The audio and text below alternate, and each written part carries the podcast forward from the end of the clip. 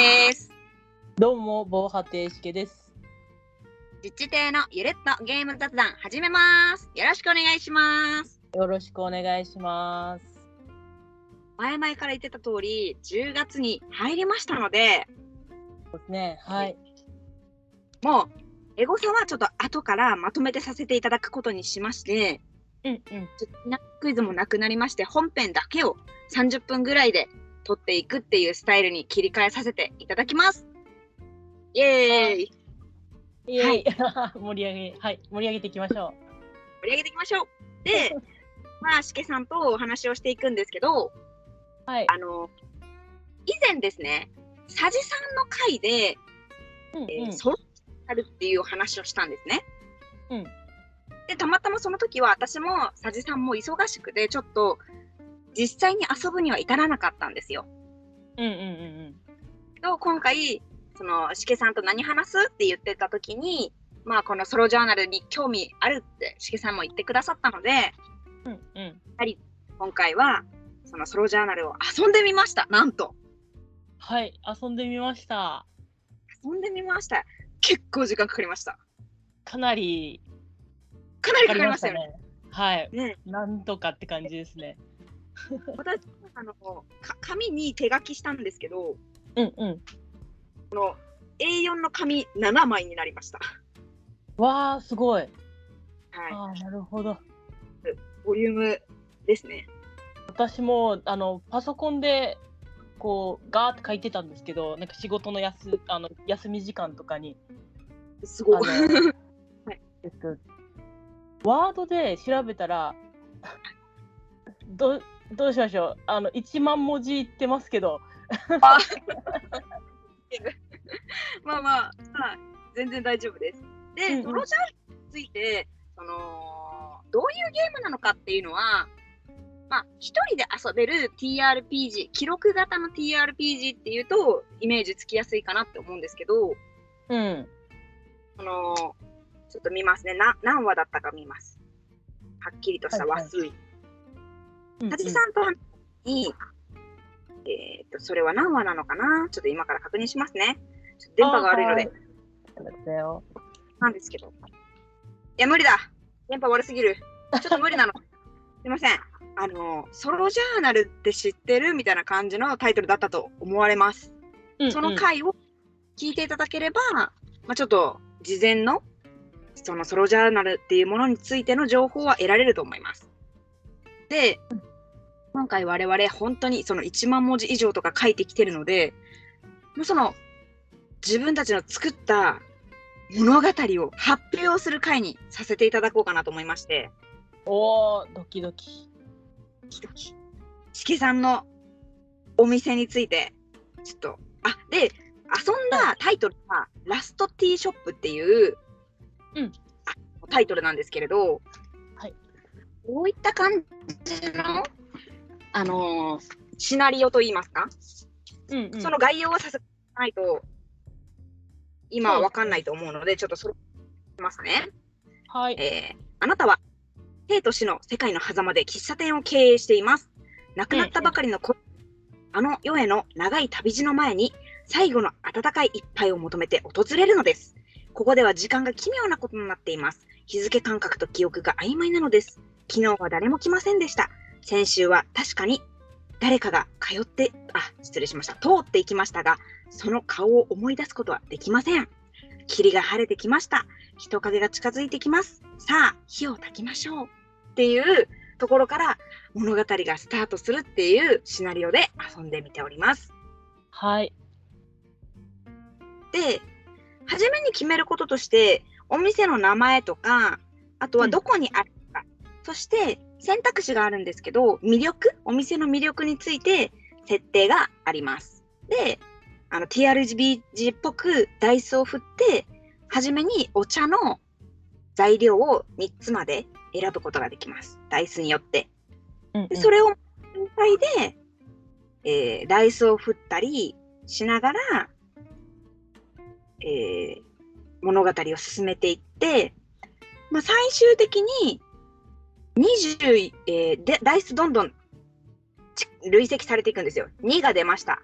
4が出ましたってしたら2足す4で6、うん6次5が出ましたって言ったら11みたいな感じでダイスはこうどんどん足されていくんですけど24のベールをかぶった人物っていうのが出てきた時または24以上になった時にエンディングを迎えますっていう感じの遊びです。うんうん、このサイコロの目の合計数が何日経ったみたいなところで表されていくって感じですよね。ですですです。うんうんうん、というわけで1万文字あるので、もう概要はこれぐらいにしてしけさんのストーリーを聞きましょうぜひ。あそうですねはい。じゃあ私のまあえーっとショップの名前はモススパイダーっていうショップで、はいと果て見渡す限り果てしない苔の野原にポツンとある小さな小屋のお店です。まあちょっと設定とかは省略するんですけど、まあ中になんかこうすごいえっ、とまあ固形のなんかモコモコしている中にいつも馴染みのなんかこうみんなが一度描いたような小屋があってで思わず扉を開けてしまうようなお店だよっていう。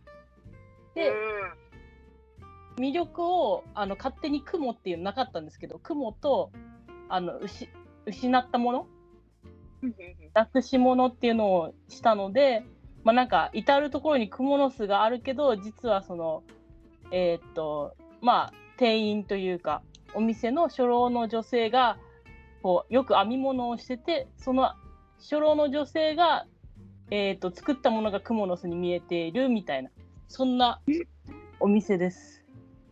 ええー、エモはい。なえるほどいいですかねまあただねちょっとこれやってて分かったんですけど最初からかーどんどん書いていくので途中設定忘れてたりとかして。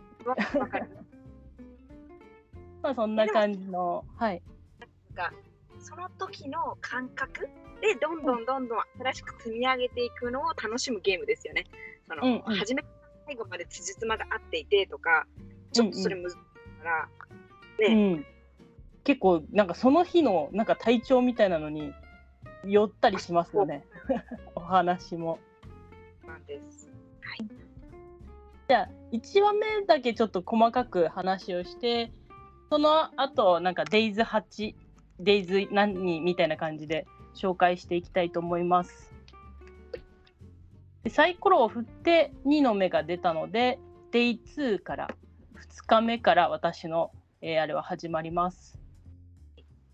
お茶のあのフレーバーん？えー、と材料として川川の葉海塩鮮やかなグミっていう3つの材料が手に入りました。で、えっ、と、天候は渦巻く白いもや。で、混乱っていうあれがついていたんですよ。感その性質というか。うんうんうんうん。で、そして、えっ、と、来訪者は、あの、馬屋の飼育員。あれですね、えっ、と、馬を飼ってる人が訪れたっていうことにサイコロでなりました。で、えっ、と、物語の中で、まず準備中に一つ質問をして、お茶を飲みながら、また二つ目の質問をするっていうのが内容なんですけど、設定は本当にこれだけで、うん。この後はもう自由自由に作ってくださいみたいな感じだったんで ちょっとこう最初はあわあわしたんですけどえっ、とまあ内容を話していこうと思いますただねちょっとなんか遊ソロの遊びなんでもしかしたらちょっとやり方間違ってるかもなみたいなところもあるんですけど一緒です、私も。うんうんうん。まあまあまあちょっと1話読んでみますます。はい。一人の男がやってきた。ひどく総称していて、私を見る目はまるで家を追われた犬のようだった。ひどく怯えてるようだね。どうしたんだい?俺はここで何が、あここに、なんでここにいるのかわからない。気づいたら苔の中にいて、それで小屋があって、慌てて喋り出す男に、私は椅子に座るよう促した。彼は椅子につくと自分に言い聞かせるように話を続けた。私はいつものようにお茶を入れながら話を聞く。あ、そうだ。ここに来る前は俺はいつもの仕事をしていた。退屈で楽な仕事だ。いつも時間に餌をやって、馬の面倒を見てやって、俺は雇われだから難しいことはやらねえ。いつもの繰り返しだ。あの日はお嬢さんが馬に乗るってんで、準備していたんだ。その日は馬が落ち着きがなくて、お嬢さんも乗馬に慣れてなかったもんで、でもいつものことだからいつも通りに準備したんだ。不安そうなお嬢さんに大丈夫ですよって適当なことを言って、もし相棒だったらそうしなかったのかも。彼は少し落ち着いたのか、私の入れたお茶を手に取り、やけどしないように慎重にすった。それであんたはそのお嬢ちゃんを助けたんだろう。私の問いに彼は目を丸くする。そりゃそうだけど、どうして？そうじゃなくや、ここに来てないからね。私お茶、私もお茶を口にする。近くで取った苔だがなかなかいい味だ。彼はどこか腑に落ちたような様子だった。そうか、俺は死んだんだな、馬に潰されて。さあ、違うのか。大怪我したろうよ。ただ死んだかどうかはわからない。私はずっとここにいるからね。彼は少し考えて、また話し始めた。俺の相棒は馬が好きだよ。四六時中、馬の話ばかり。言われてもいない仕事をして怒られるくらいだ。ああいつだったら、あいつだったら。でもあなたも立派に仕事をしたんだろ？でも俺のせいで事故は起きた。陳腐な仕事って舐めてたんだ。お嬢さんも馬も怖かったろうし。相方にも迷惑かけちまう。頭を抱える男に思わず笑ってしまう。何がおかしい？あなたは自分が大変な目になってんのに他人のことばかりだね。きょとんとする彼を見るとまた笑いがこみ上げてくる。大丈夫さ、命を懸けて仕事を全うした男のことをみんな見捨てることはしないろうよ。彼は私の言葉を飲み込むと声を上げて泣き始めた。俺、また相棒に会えるかなさあ、進んでみないとわからないよ。私も他人に適当なことを言うのが仕事だからね。ぐずぐずと泣いていた彼は、急に骨を取り上げられた犬のようにきょとんとしていた。そんな反応が楽しくたまらない。お茶を飲み干したら進むといい。そうしないと続きはわからないよ。もしまた会ったら、事の顛末を教えておくれ。私は飲み干した自分のカップを片付ける。しばらく考えてた男も意を決したように立ち上がった。ありがとう、ばあさん。行ってくるよ。行ってらっしゃい。お土産話を楽しみにしているよ。彼は扉を開けて、渦巻くもやの中に消えていった。私はしばらくそれを見送った後、もやが中に入りないように扉を閉め、途中だった編み物を手に取った。これが Day2 のお話です。お深い。深い。深い、深い。なんか自分の作品っていうか自分が書いたものを読むのちょっと照れますね。いやでもめちゃくちゃいい。絵がすごく想像できるし。うんうん。なんかやっぱりもともとこのシナリオが不思議感ある感じだけどその不思議感出してる。おお、すげえ。そうなんですよね。なんか、設定が、なんか生と死の間のみたいな、そうそこでお茶を出すっていうところで、うーんって思いながら、あの 一発でひねり出した感じの。うんうんうんこれ、あれですよね、どんどん読んでいきます。いいきましょうか。じゃあ、時間のどのくらいまで。はい。はい。じゃあ次、デイ8ですね。天候渦巻く白いもや混乱来訪者羊飼いいつも通りティーセットを準備しあ整理していると慌ただしい来客があった誰かいる？私帰らないといけないんだけど帰り道はどこ？女は私を見つけると返事もせず矢継ぎ早に話す今日はアントレと約束があるの行かなきゃ遅れちゃうそう慌てなさんな。少しお茶でも飲んでいきなさい。ばあさん、私はそんなことしてる場合じゃないの。ここは時間もゆっくり流れる。まだ日も高い。お茶を飲みながらアンドレの話も教えて。え？そろそろ夕暮れよ？女は慌てて窓から外を覗く。私はいつも通りお茶の準備をする。私寝ちゃったのかしら？どうしよう？少しお茶でも飲んで落ち着きなさい。それから動き出してもいいでしょう。彼女は諦めてごちそうになることを決めたようだ。先ど先ほどの不安はどこへやら、付き合ってる男の男たちの話を始めた。彼女曰く、友達は多い方がいいでしょとのこと。話が途切れた時、ふと質問してみた。あなたは何の仕事をしているの？私は羊飼いよ。村の羊たちを預かっているの。はあ、預かっているのかい？そう、私は村に、私の村はそんなに大きくないし、みんなの共有資産みたいなものかな。まあ、ある程度所有者はいるけどね。じゃあ、羊をいっぱい面倒見ているんだね。大変じゃないかい。全然、これでも羊の顔も見分けられるぐらい愛しているのよ。ねえ、聞いて。羊って知らない人には攻撃的だったりするけど、私には愛情を示してくれるの。それが可愛くって、私が世話してあげなくちゃって思うの。彼女は少し冷めたお茶を手に取り、一口飲むとまた羊の話をする。羊のことを語る彼女は先ほどのボーイフレンドのことを語る彼女と何ら変わりなく空恐ろしくなった。あの子が引っかかな引っかかってなければいいけど。何おばあさん。思わず出たつぶやきに女は敏感に反応する。口調の割には季語が強い。あからさまな敵意を向け入れられたが、そんなことより前の客のことを覚えていることに自分自身驚いてしまった。どうしたの？ボケちゃった？さすがの反応のなさに彼女も少し心配したようだ。ああ、いいや、逆だよ。前の客のことを覚えていたのに驚いていたのさ。へえ、年を取るとそんなことも心配するのね。大変だわ。そうでもないよ。年を取るのも悪くない。この年になると勘が鋭くなるのさ。勘が鋭くなる？例えば、そう。あなたには人には言えない秘密があるだろう。そう聞くと彼女は明らかに動揺した。どうして？彼女ああなたぐらいの裏若き女性には秘密の一つや二つは持っているものだろいや、やだおばあさん。そういう話ね。適当なことを言うのが私の仕事なのさ。変わった仕事をしているのね。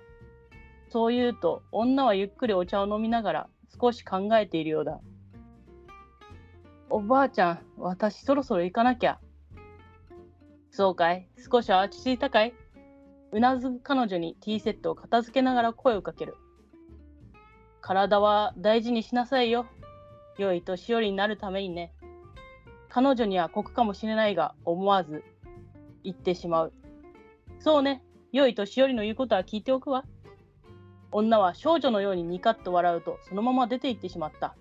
私は彼女を見送りながら少し羨ましく思った。以上です。うん。おなるほどな。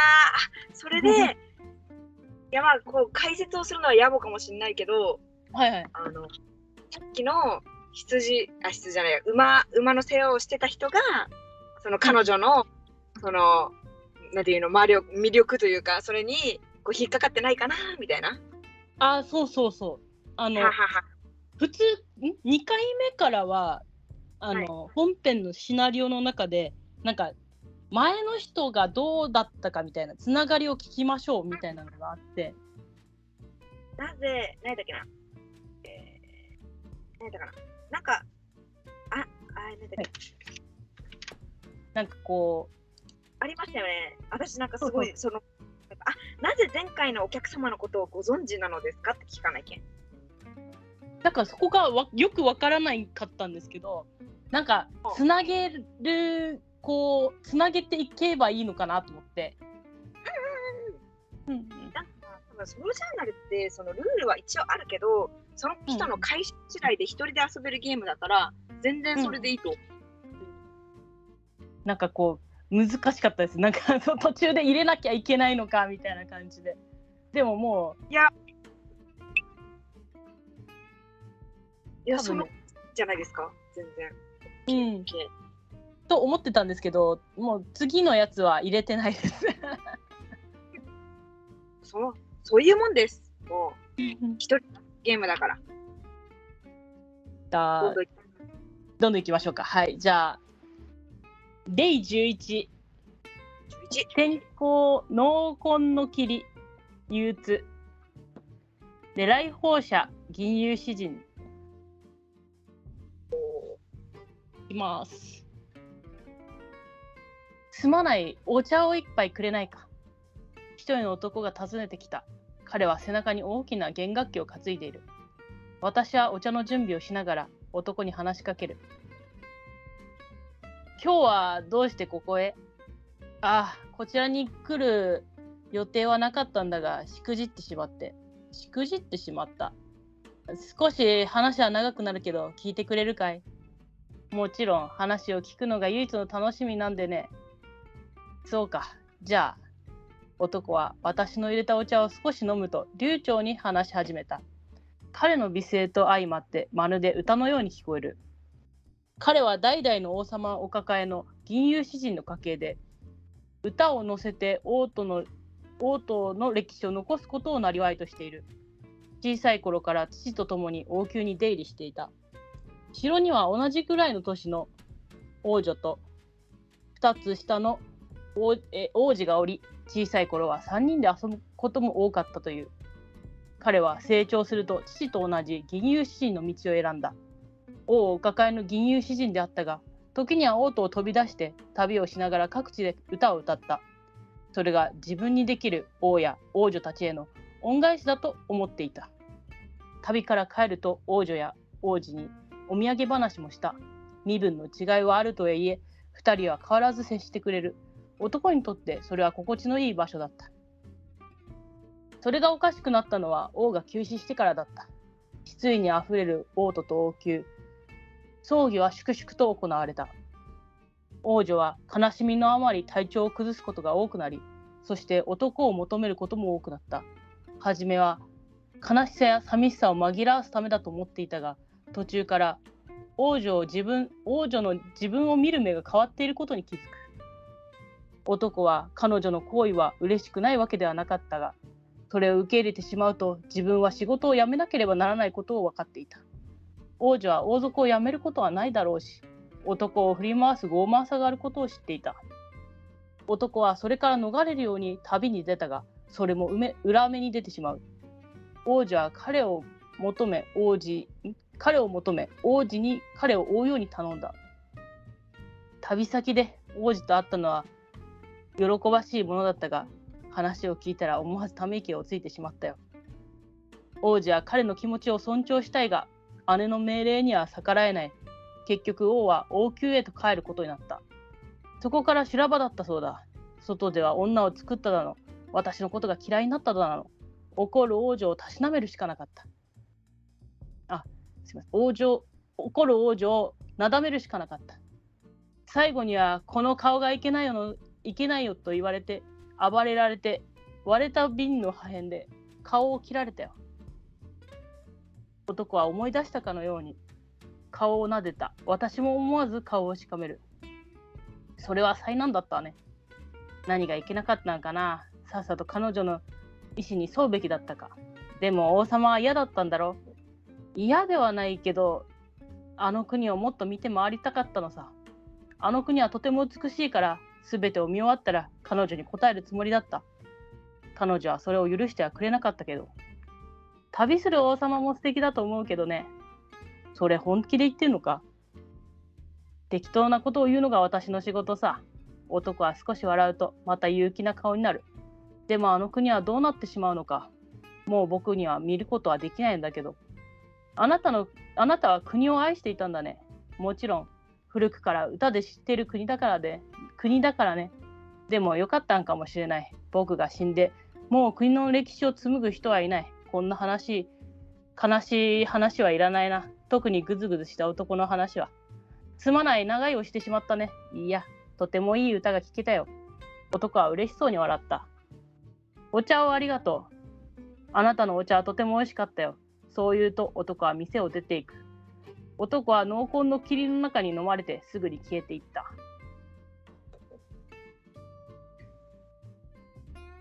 こんな感じです。えーいや、すごいな、本当なんか私は結構シンプルに考えちゃったから、いや、なんか一つ一つ、この、この少ない条件の中で、ここまでストーリーが含まる膨らむのかって感じです ごい。そうでもなんか書いているとなんかこれもあれもと足したくなっちゃってうんうんうんうん。でなんかこうまあなちょっとメタメタいというかここでの発表があったのであのなんかなんかギミックをみたいなのを考えてると いつの間にかこう文章量が増えていっちゃうんですよね。いや、素晴らしいですね。いや、でも書くの楽しかったでしょう、これ、相当。えっ、とあの妄想が一番楽しかったですね。あのサイコロを、えーっと振ってある程度設定ができるじゃないですか。じゃあ次どうしようかなみたいなのをこう仕事中に考えてで文章書くんですけど文章書いて遂行が結構あんまりその文字を書くことをしてないのでなんか遂行するのが結構辛いけどっていう感じで書いてました。いや、私結構勢いで書き上げて、あんまり遂行してないですよ。ちょっと、ちょっと書き直したりはしてるけど。あーあでも自分で読むんで結構、私もなんか読みながらこの表現違うなと思いながらやってます。全然。時間大丈夫ですか？確かに。じゃあこれ、切って、もう一回、後編に続けます？え私の話で後編に行きます？どうしよう。あどちらでも大丈夫です。はい。全部一応一応ストーリー仕立てっぽくなってはいるんですけど視聴者が私の話聞きたいのかなっていう。気になるでしょ、ここまで来たら。じゃああ、ちょっとはい。長くなっても、あの、月さんのストーリーを全部話しません？この回で。あせっかあ、はい。わかりました。はいじゃあ、じゃあ、そのまま読んで、あ、一回切ります？いやいや、切らなくていいです。?OK です。わかりました。今、じゃあ11、銀融詩人が来たところで、次の台数は何でしたか？次は、デイ17が、が、で、えっ、と、えー、来訪者用心棒、天候、お濃紺の霧、憂鬱です。じゃあ、読んでいきます。真っ白なテーブル掛けが編み上がった時に一人の男が入ってきた。失礼、ここはどこだ？地獄か。殺伐とした空気をまとった男にお茶を入れる準備をする。ここはモススパイダー、お茶屋よ。地獄なんていう人初めて会ったわ。俺が天国に行けるはずもない。だから地獄に決まっている。どちらでもありませんよ。あなたは随分とひどいことをしていたしてきたのね。俺は頼まれれば何でもしたさ。盗み、恐喝、殺し、金のためならな。男は恐ろしいことを口にするが、その症状は少し憂いを含んでいた。私が黙ってお茶を勧める。しばらく沈黙の後、たまらずに聞いてしまった。あなたは赤い派手な服を着た羊飼いを知っている？羊飼い？ああ、あの村の子か。付き合った男が悪かったな。口止めについでに。そういう依頼があった。運のない子だ。うん、なんだ、知り合いか？いいえ、ただのお客さんよ。あなたは腕がいいのね。自分が殺されたことも分かってなかったわ。うん、そうか、それはよかった。ゆっくりとお茶を飲む男の姿は今の会話とかけ離れた印象だった。あなたは人を殺したことを後悔してる？後悔？そんなこと考えたこともなかったな。いや、後悔なら生まれた時からしてたさ。貧しい暮らしにクソったれな親に弱い自分にとにかく若い頃は金が欲しくて生きる場所を必死に探していた。この仕事をしていたしてしたあこの仕事をしたらある程度金が手に入って悪い仲間もできる。ただな、あると気づいちまうんだ。クソはクソのまま。どんなに頑張って、頑張っても汚れて生き生きるしかない。それでも、あがいてるやつ、盲目に何かを信じて生きてるやつ。俺は諦めちまった。とにかく生きてるだけだった。この業界でこの年まで生きられたのが御の字だ。殺されるとき、やっと地獄に行ける。そう思ったよ。あなたは罰せられたかったのね。罰せられたかった？だって必要に地獄に行きたがってる。ああ、そうか、そうかもな。俺自身は許せないのかもしれない。こんなやつ、地獄に行くべきだってな。死んでから気づくなんてお笑い草だ。あなたはまだ死んでないわ。そう聞くと男は私を睨みつけた。甘いの狩りの先に心臓が縮み上がる。ああ、悪い。もしかしたら俺に課せられた罰なのかもな。そう思うと笑えてきた。俺は今日から聖教徒でもなろう。もしくは物体の弟子だ。あなたって白白学なのね。いいやどんなや、どんな場所にも信じてるやつはいるものさ。今になってそいつらの気持ちがわかる。ありがとう。いろんなことに気づかされたよ。それはどういたしまして。礼を言うと男は乱暴にお茶を飲み干し、そのまま去っていった。お茶を片付けながら小さくため息をつく。今日はあまり生きた心地はしなかった。以上です。うん。いやー、ちょっとね、なるほどーって感じ。いやー、もう言いたい、いろいろ。そうそういや、今までね、うんうんいや、なんか、その、これ、ダイスで、その、誰と、誰が来訪するっていうの決まるから、うんうん。その、しきさん、私の、あの、訪問者が被ってなかったのよ。おー、はいはいはい。でも、人望はちょっとネタバレになるけど、私も来たのよね。あ、なるほど。はいはいはい。でも、もうね、うわ、いろいろ言いてーっていう 感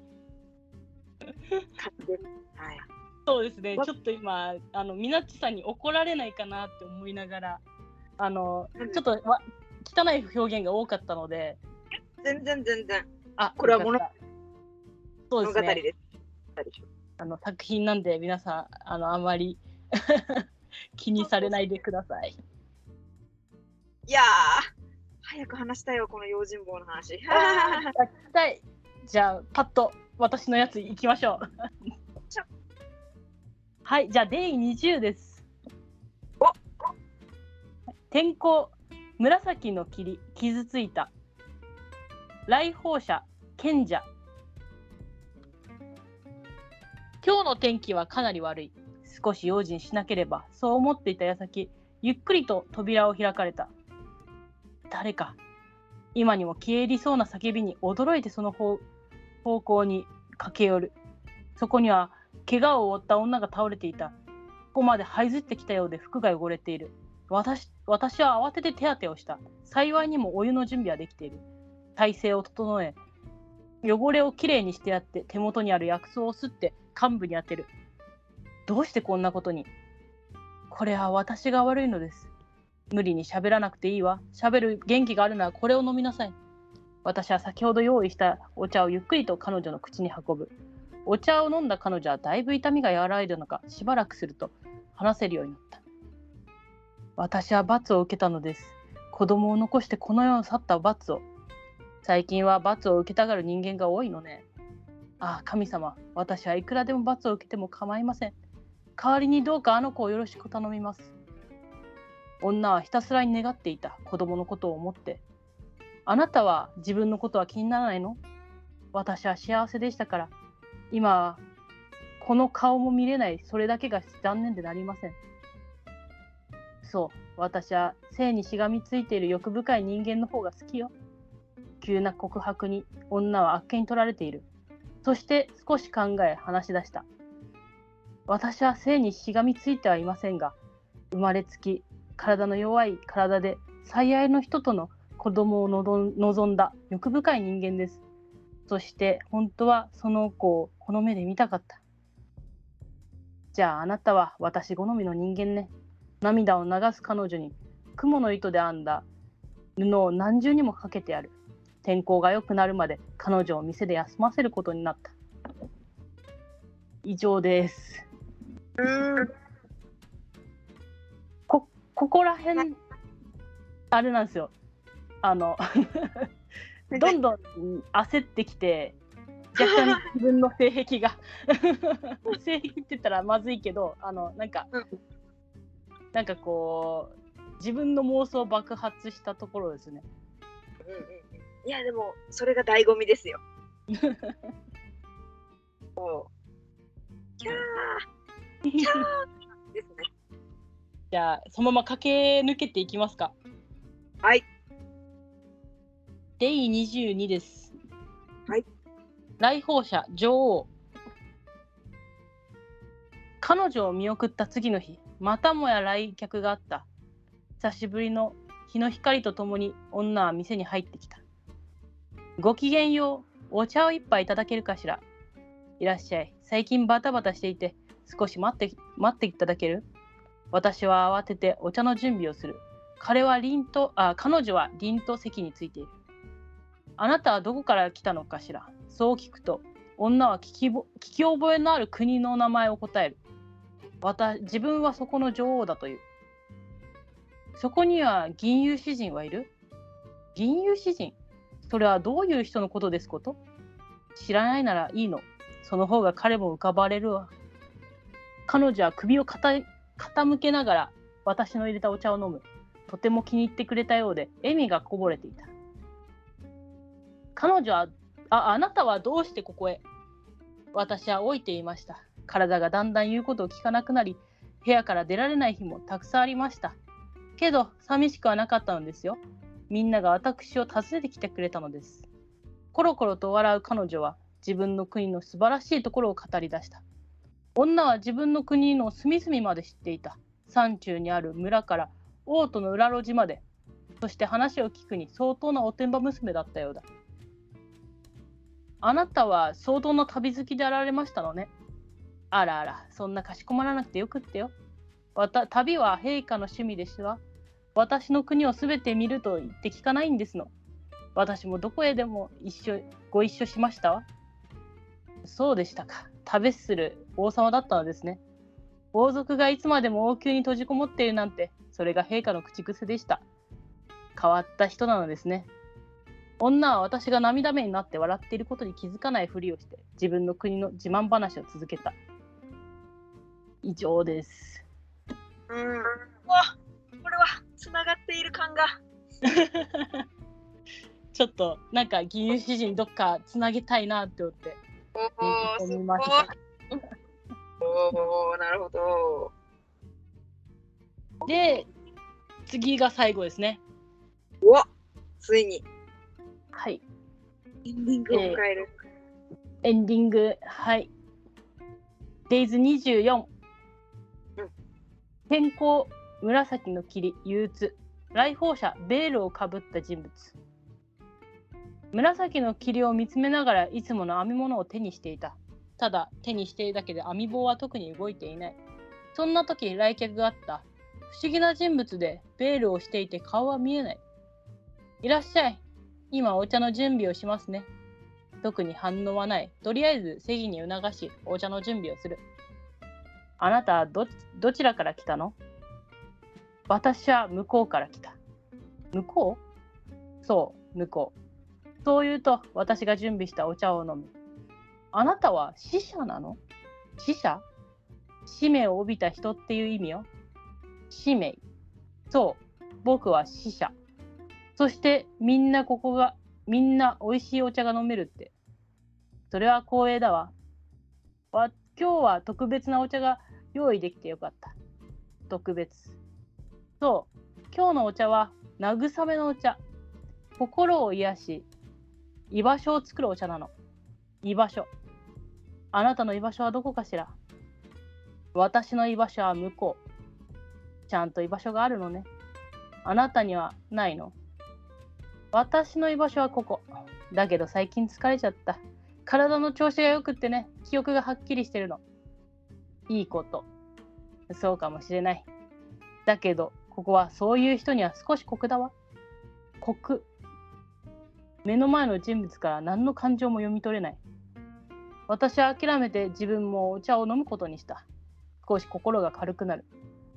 いつの間にか空になってたティーポットにお湯を注ごうと手に取ると、その人物は立ち上がっていた。もうお帰り？使命を果たさなきゃ。使命って何かしら。遠慮なく受け取ってほしい。そう言うと、服のたもとから一つの小瓶を取り出す。これは忘れ薬。これであなたはこの仕事を続けられるし、物語も聞ける。編み物も進むだろう。どうして？子供たちがお母さん疲れてるって。ああ、あなたはこの子たちの使者だったの。そう言うと、聞いていたかのように蜘蛛の巣がうごめく。もう終わりにしたいなら飲まなくていい。いいえ、私は意外とこの仕事が好きなのよ。人の物語を何回聞いても面白いの。心配してくれてありがとう。感謝の意を伝えると、一気に小瓶の中身を飲み干した。急に眠気が襲ってくる。ごめんなさいね、お客さん。少し眠ってくるわ。大あくびをしながら店の奥に倒れ倒れ込む。いつの間にか白い布団をかぶせられており、深い眠りにつくことができた。以上です。うーん、すごー。あ待ってるー。いやー、なんか、そしてそのお店の、なんていうか、設定をすごい生かした感じの作りになっている。そうですね、なんか、なんとかしないとなみたいなところと、あと、完璧にこれもう、昨日の深夜、あの、書き上げて、まあ、途中でミナッチさんにはあの送ってたんですけども、私これはできないかもしれませんみたいな。そんな泣き言を言ってたんですけど、なんかこう、ミナッチさんも頑張ってるって話を聞いたので、はい頑張らなきゃって思いながら、昨日の多分2時ぐらいに、朦朧としながら書いてました。いやーありがとうございます。すごい。はい聞かせてもらって面白い。ななんかいろいろ、ところでなんかこう考えるところっていうか、こう、なんていうの想像するところがあって面白い。うんああ。私もなんか、みなっちさんの、ちょっと自分で言ってて大丈夫かなと思ってるので、物語聞きたいですね。よし。じゃあそれを話しますね。うんうん。はいまあ、で、とりあえず今日はこの辺りにして、まあ私の話は次回にしようかなと思います。はい。というわけで今日も聞いてくださった方ありがとうございました。ありがとうございました。あリさんもありがとうございます。りがとうございます。またねー。バイバイ。